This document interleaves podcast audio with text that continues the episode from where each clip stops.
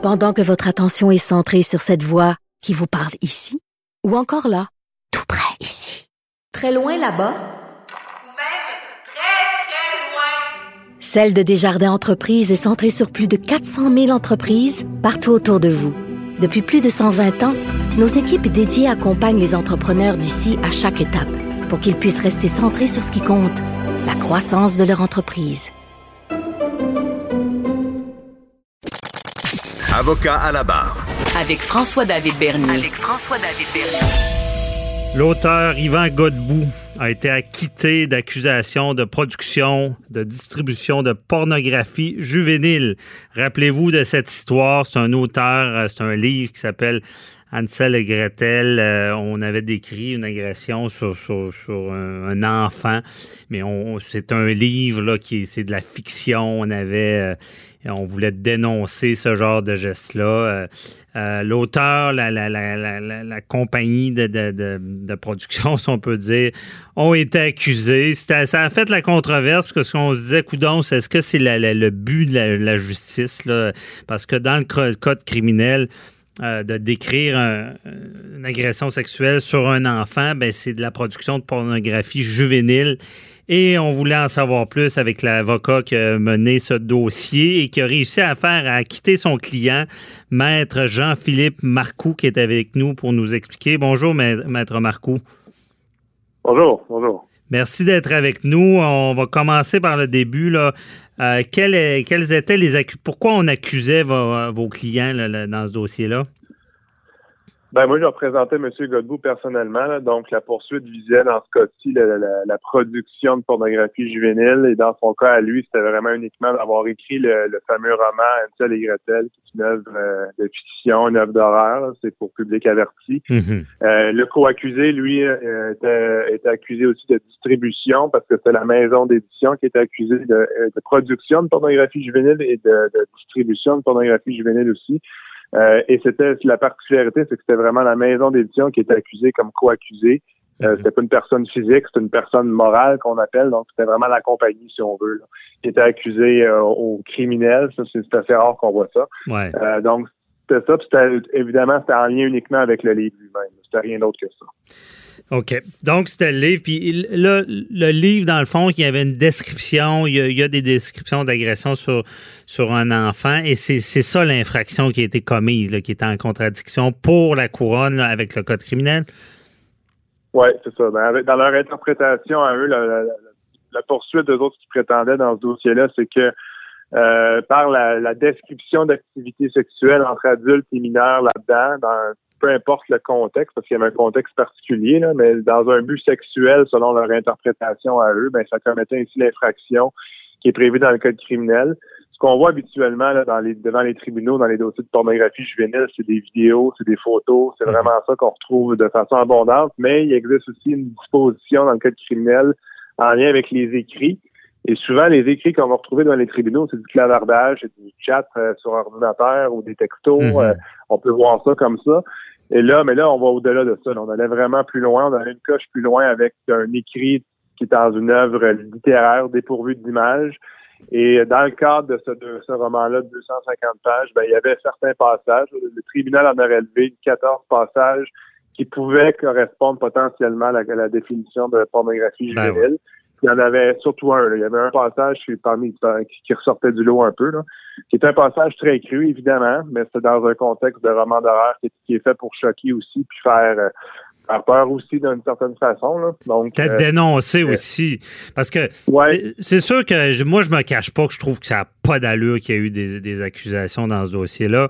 je, me rappelle d'un autre dossier que je comprenais mieux où est-ce qu'un homme avait lui-même écrit une lettre qui, qui décrivait la façon qu'il voulait agresser une petite fille qu'il connaissait. Là, je peux comprendre le principe de ce genre d'accusation-là, mais de voir la couronne maintenir un dossier jusqu'au bout quand on parle d'un livre de fiction, euh, en tout cas, de mon côté, j'étais surpris. Je suis pas surpris qu'il soit acquitté. Mais comment vous avez, comment votre client a vécu ça? Je veux dire, lui, il devait pas s'attendre à ce qu'il soit accusé.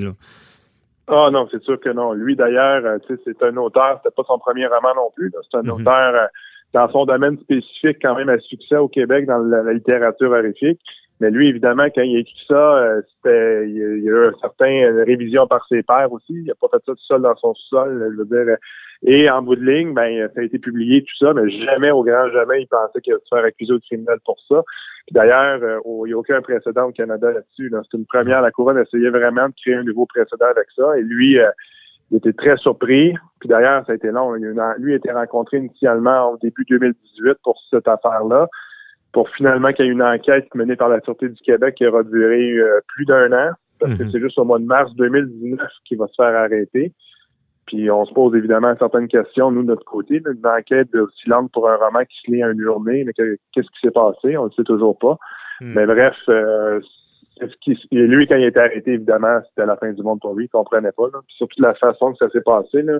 M. Godbout en a fait part souvent, mais c'était... Euh, et c'est comme s'il avait voulu prendre un pédophile la main dans le sac en débarquant aux petites heures du matin avec un mandat de perquisition, en saisissant tout le matériel qu'il y avait informatique espérant peut-être trouver quelque autre chose que mais finalement il n'y avait rien du tout là. Donc c'était fait un peu euh, un peu de façon assez particulière, disons ça comme ça. Une sorte euh, un peu de chasse aux sorcières parce que bon, tout le monde, nos auditeurs, tout le monde est horrifié par la pensée de pédophiles, de gens qui pourraient vouloir profiter d'enfants, mais je veux dire, il y, a, des réalités. Est-ce que ça existe ou pas? Ça existe. Et ce que je comprends de l'intention de tout ça, c'est un peu de le dénoncer dans cette fiction-là. Euh, mais j'imagine qu'au départ, vous deviez vous dire, bon, on va régler ce dossier-là, ça n'a pas de sens. Où est la, réelle intention criminelle? Mais eux autres, ils croyaient. Là. Ah, ben oui, puis est-ce qu'il y a... Évidemment, il y a, il y a beaucoup, l'État a mis beaucoup d'énergie dans ce dossier-là. On l'a vu, nous, à la cour, évidemment. Ce, que, ce, qui a été, euh, ce qui a été verbalisé par la poursuite dans cette affaire-là, c'est qu'on voulait faire un débat de société avec ça.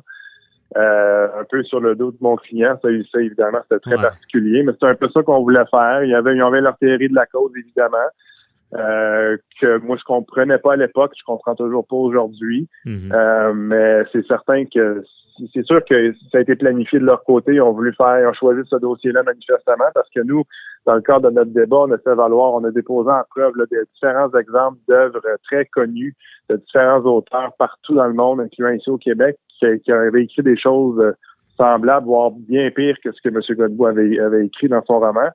Et il y avait aussi la question dont on, parle d'imaginaire, on parle dans des enfants imaginaires, c'est pas une histoire vraie, évidemment, il n'y avait rien c'était très, très théorique tout ça. Il n'y avait pas de victime réelle, contrairement à une photo ou une vidéo où clairement un enfant est exploité et ça en soi c'est répugnant évidemment. Oui. Ici on n'a pas ça là. C'est complètement séparé. C'est ça, c'est une fiction, puis c'est pas, pas pour encourager quelconque pédophile, mais eux s'en allaient dans, dans cette direction-là. C'est sûr que est-ce que est-ce que c'est une forme de baillon de société? Parce que, tu sais, oui, c'est sûr qu'on quand on parle d'enfants, ça vient tous nous chercher, mais on, peut, euh, j'imagine que dans tout ça, on, peut extrapoler, disant, ben si on commence à baillonner ça, il y, a beaucoup de débats qu'on va vouloir euh, euh, restreindre aussi, parce que c'est d'empêcher de, de, parler d'un sujet. C'est un peu ça que, comme ça que vous le voyez, là. Ben, c'est une forme extrême de censure parce que c'est une réalité qui existe. Hein, La pédophilie, c'est un problème qui existe. Euh, moi, je suis avocat de défense. J'ai déjà représenté toutes sortes de monde dans, ma carrière. Mm-hmm. J'en ai vu de toutes les couleurs. Mais évidemment, c'est une réalité qui existe. Puis M. Godbout l'a dit clairement, il a même témoigné à cet effet-là. Lui, là, quand il a écrit ça, c'était sa façon à lui de le dénoncer parce que tous ces gens-là, les agresseurs dans cette affaire-là, euh, ça se termine pas bien pour eux pour pas voler le punch. Là. Malheureusement, ça se termine très mal pour eux. Puis c'est des, ils sont qualifiés de monstres. De, il, a, il a voulu décrire l'enfer, l'horreur, puis c'était sa façon de le faire. Puis il a mhm. dénoncé ça, évidemment. Donc, c'était pas pour faire l'apologie de la pornographie juvénile ou des agressions sur les enfants. Bien au contraire, les a dénoncés. Ouais. je pense que pour n'importe qui de raisonnable qui les lit, il peut, il peut réaliser que c'était pas pour... Euh, pour euh, conseiller la perpétration d'infraction, vraiment pas. Là. Mm-hmm, je comprends. Et comment ça se passe au procès? Là? est-ce, que c'était devant le jury ou euh, c'était devant le juge ben, seul? En fait, euh, nous, dans, ben, dans l'historique du dossier, M. Godbout avait fait le choix d'être jugé devant le juge seul. La poursuite est intervenue pour faire forcer un procès devant le jury avec ce qu'on appelle un, un acte d'accusation privilégié, puis ensuite un, Mhm. très technique, là, mais il y a une disposition du code criminel qui prévoit, dans le fond, que si la directrice du, euh, du DPCP en fait le, le- le choix, ça peut, ils peuvent forcer un procès devant juge et jury que mon client voulait pas. Ça, c'est une autre particularité du Assez dossier. exceptionnel, oui, c'est ça. Assez exceptionnel. Dans- Mhm. on, voit, on voit ça très rarement, puis souvent on voit ça dans des dossiers beaucoup plus avec plusieurs co-accusés, des dossiers de crime organisé peut-être. Ouais. Mais là, euh, c'était particulier, mais en bout de ligne, le débat qu'on a fait, c'est un débat constitutionnel, à savoir si les articles du criminel en question étaient constitutionnels ou pas en fonction de la un peu de l'interprétation que la poursuite en faisait, évidemment. Euh, puis c'est là-dessus que le tribunal a tranché en notre faveur. Le juge Blanchard est arrivé à la conclusion que deux articles qui violaient euh, la Charte canadienne des droits et libertés, donc la liberté d'expression d'abord et avant tout, Mhm. et aussi la liberté point et la sécurité de mon client. Donc c'était les deux aspects qui étaient euh, qui étaient invoqués de notre côté. C'est là-dessus que le tribunal a, a tranché. Donc cet aspect-là du dossier, c'était pas devant le jury, c'était vraiment devant le juge seul. C'était avant la constitution du jury. OK, je comprends. Et là, de- devant, euh, le, le juge, a- a- a- dans son jugement, a, conclu, est allé dans- en votre sens, là, sur cette intention-là qui n'était pas là. là.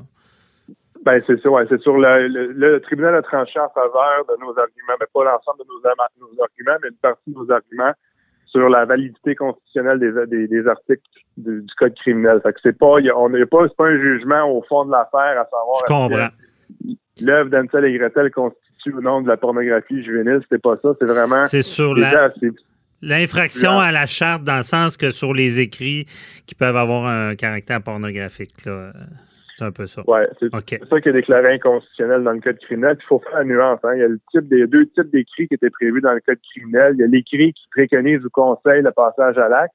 Mhm. Ça, ça demeure constitutionnel et c'est pas, c'est toujours, c'est toujours criminel.